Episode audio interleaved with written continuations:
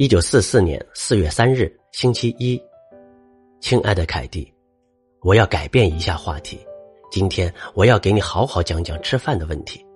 这绝对不是小事，因为不仅在我们密室，而是在整个荷兰、整个欧洲乃至更远的地方，吃饭都变成了最重要和最困难的问题之一。来到这里的二十一个月当中，我们已经经历了好几次的食物周期。你很快就会明白这个是什么意思。一个食物周期就是指在这段时间里只能吃某一种特定的饭菜，根本没有其他东西可吃。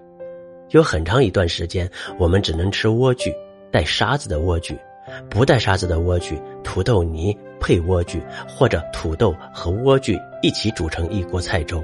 接着就是整天吃菠菜，再后来就是撇兰、普罗门森。黄瓜、西红柿、泡菜等等，比如你今天中午和晚上都只吃泡菜，那滋味肯定不好受。不过实在是饿极了，你就什么都能吃了。眼下是最困难的时期，我们再也买不到一丁点儿的新鲜蔬菜了。我们这个星期的食谱就是：午餐是菜豆豌豆汤、土豆汤团、土豆块。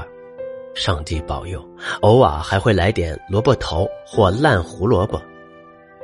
晚饭又从菜豆开始重来一遍。我们每顿都吃土豆，先从早餐开始，因为面包实在不够。做汤一般是用菜豆、扁豆或土豆。这么多土豆吃到肚子里，又黏又硬，就像石头一样。可至少我们还活着，这么难吃的饭菜照样吃得津津有味。安妮。一九四四年四月四日，星期二。亲爱的凯蒂，最近我老是精神恍惚，一个人在梦想和现实之中徘徊，满脑子都是彼得，什么也做不了。现在我必须清醒过来了，我一定要好好活下去，所以我必须要好好学习，那样才不会变成傻子，然后继续努力，将来做一名记者。这就是我的理想。我知道我能写，我曾写过一两篇不错的故事。我对密室生活的描写饱含幽默，我的日记也有不少可取之处。但是我究竟有没有文采，还有待时间的检验。艾娃的梦是我写的最好的童话。奇怪的是，我也不知道它是怎么写成的。凯蒂的一生也有一部分写的挺好，但总体来说还是平淡无奇。我是自己作品最客观和最敏锐的评论家，我自己知道哪里写得好，哪里不好。不写东西的人是不会明白这种奇妙的感受的。我虽然没有什么特殊的才能，可至少我还能写作，能写出关于自己的东西。知道这点，我就心满意足了。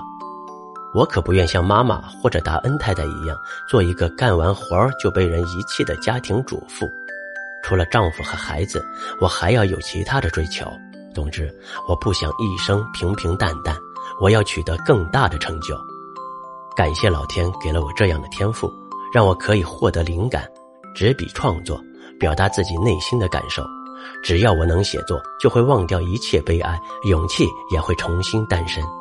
可问题是，我能写出了不起的东西吗？我能成为一名记者或者作家吗？我真希望我能。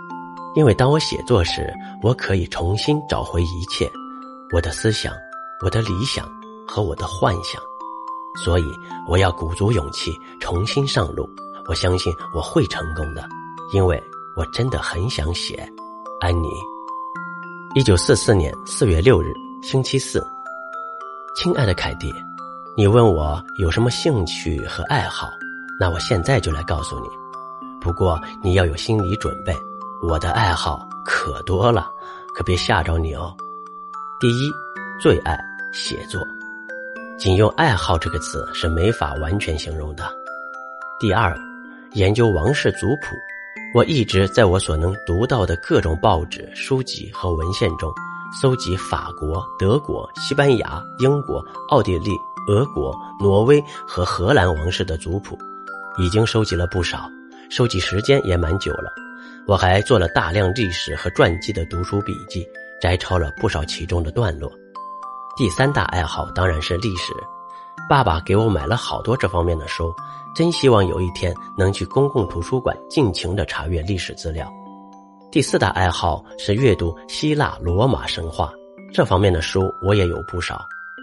其他的爱好还包括收藏电影明星和家族照片，读各种各样的书，还喜欢研究艺术史，尤其对作家、诗人和画家的资料更感兴趣。以后还会扩大到音乐家。我最讨厌代数、几何和算术，其他所有课程我都喜欢，最喜欢的当然还是历史。安妮。